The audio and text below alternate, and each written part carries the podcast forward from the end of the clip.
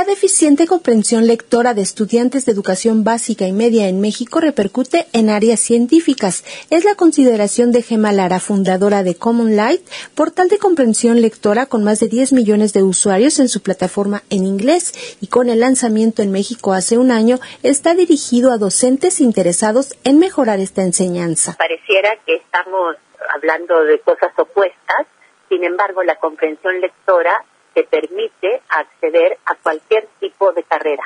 Si no tienes competencias para la comprensión lectora, no vas a poder ser exitoso ni en matemáticas,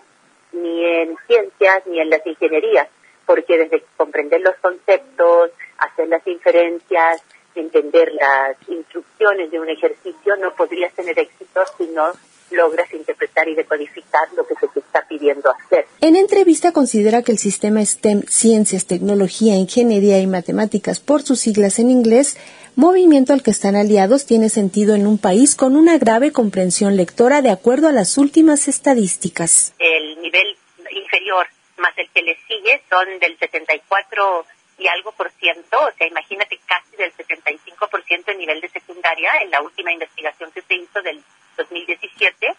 y en el nivel de secundaria es muy grave. Tú dirás, ¿por qué es tan grave?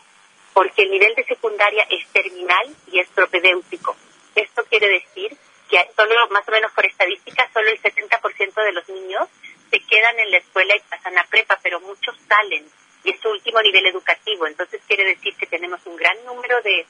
ciudadanos que están saliendo de la escuela y no tienen nivel de competencia lectora y esto les va a afectar toda su vida profesional, académica, familiar, social. Y por otro lado, a los chicos que se quedan en la escuela, al tener un índice tan grande de que no alcanzan niveles óptimos de comprensión lectora, les genera grandes problemas de deserción en la educación media superior. Common Light es un portal gratuito que promueve el lenguaje y la comunicación para disminuir la brecha con las carreras STEM que tienen que ver con los trabajos del futuro, pero que en el presente son poco accesibles para las mujeres. O sea, son todas las carreras ligadas a las matemáticas, a las ingenierías, sin duda. Las facultades de ingeniería son mayoritariamente de varones, en los primeros años entran niñas, pero incluso desde la elección de carrera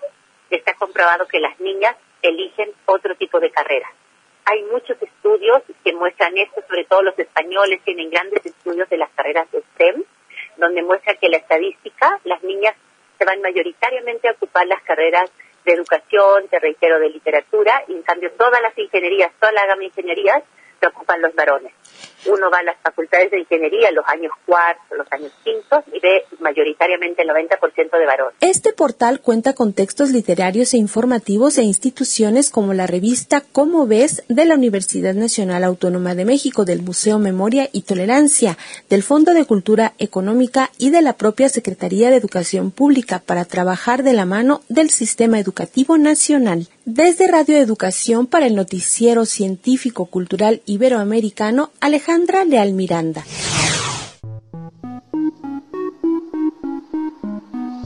Radio Educación, reconocida por la Asociación de las Televisiones Educativas y Culturales Iberoamericanas por su empeño y colaboración con el Noticiero Científico y Cultural Iberoamericano en la difusión de la ciencia y la cultura.